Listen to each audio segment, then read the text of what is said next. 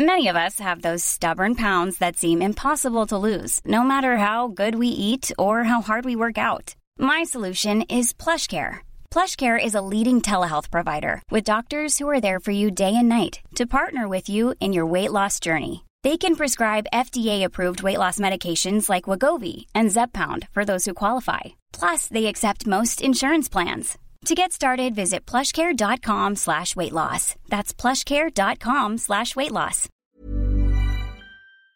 À 18 ans, après mon bac, j'ai dit bon bah voilà, là je veux faire des compètes de kite. Et j'ai commencé par euh, des compètes nationales en Calédonie. Voilà.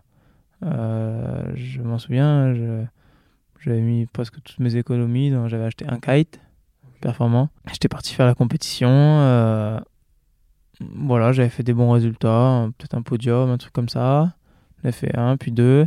Et puis là, le foil est arrivé. Et je fais, purée, ça, je veux absolument en faire. Du coup, euh, ma mère, je crois, comme on avait, enfin, j'avais des économies, plus ma mère m'avait aidé, je crois, pour euh, l'acheter pour Noël. J'avais acheté mon premier foil. J'avais fait des compétitions aussi euh, nationales en Nouvelle-Calédonie avec. Et j'avais fait pareil, des podiums. J'avais pas gagné forcément, mais j'avais fait de bons résultats. Et je savais que je pouvais aller mieux. J'avais pas le meilleur matériel. T'as commencé quoi en race ou plutôt freestyle? En race. J'ai jamais fait de compétition de freestyle. Ouais, ok. Donc la race en foil. Et puis euh, quelques mois plus tard, euh, je me suis acheté un meilleur foil plus performant. J'ai économisé un peu de sous. J'ai acheté aussi une ou deux voiles, au moins une, plus performante. On m'en a prêté une autre.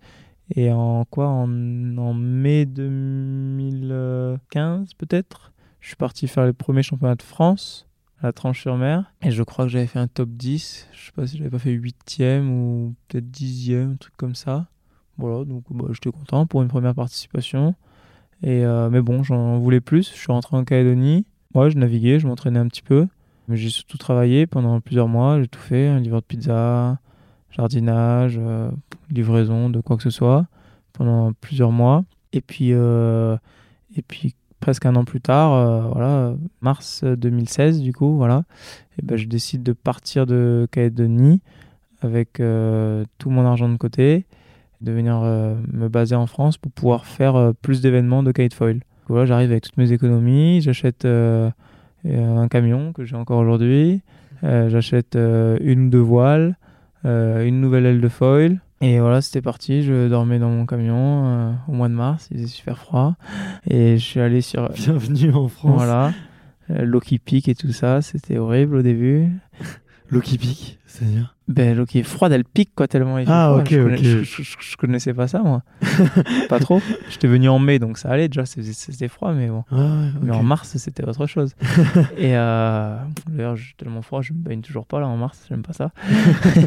et, euh, et comment Et donc, du coup, euh, voilà. Et premier, après, bah, là, j'ai fait pas mal d'événements en France. euh, et puis, j'ai mes premiers sponsors qui m'ont, au début, euh, voilà, proposé du matériel à prix coûtant. Et, et puis après, ils ont vu que j'avais pas de sous. Bon, bah, ils m'ont prêté du matériel. Et puis, ils ont vu que j'ai fait des bons résultats. J'avais. Qu'est-ce que j'avais fait au chemin de France? Je sais pas, j'avais fait peut-être un top 5, un truc comme ça. Et du coup, ils m'ont dit bon, bah tiens, vas-y, on va te payer des. On va te donner de l'argent, enfin du budget pour que tu vas pouvoir aller faire la Coupe du Monde. Non, j'ai fait d'abord la Coupe du Monde en Europe. Il y avait les premières étapes en Europe, du coup, c'était moins cher. On y allait avec euh, euh, la Fédération de France. Ils nous emmenaient en camion. On allait en Italie, tout ça. C'était mes premiers voyages. Voilà, c'était cool. euh, rencontrer plein de gens. voilà, première compétition. Enfin, des, des, des soirées, ça, c'était super. Et puis, et puis après, j'avais fait des bons résultats à ces compétitions-là. Donc, ils m'ont dit, bon, bah tiens, on va t'envoyer aux autres compétitions.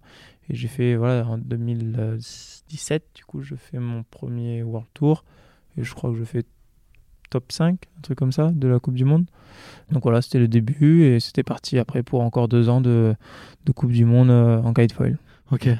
Cette Coupe du Monde, c'est un peu le déclic, l'événement déclencheur euh, pour changer de vie. Tu vois, j'ai l'impression, en t'écoutant, que tu vivais euh, un peu, tu vois, à la route, à ton rythme, sans trop te prendre la tête, tu vois, et juste essayer de profiter au max. Mais euh, Bon, ça, ça n'a pas trop changé. Hein. c'est vrai. Bah oui, j'ai toujours envie de profiter au max et vivre la route, je sais pas. Tu vis toujours dans ton camion? Non, non, non, non.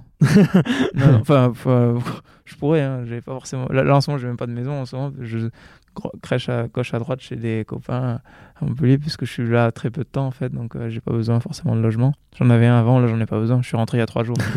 donc euh, voilà, on a une compétition pendant une semaine, euh, bientôt là, le mondial du vent. Donc j'ai pas forcément besoin de logement en France. Mais non, non, je vis un peu moins à la route. Mais mes années de kitefoil, euh, c'était quand même euh, toutes, euh, pas autant à la route, mais c'était pas. C'était plus de la survie qu'autre chose. Mais pas, enfin, je vivais quand même mon rêve. Voilà, je voyageais. Enfin, je rencontrais énormément de personnes. je participais à des compétitions. Et enfin, voilà, pour moi, c'était super. Et c'est encore aujourd'hui ce que je fais. Et c'est super.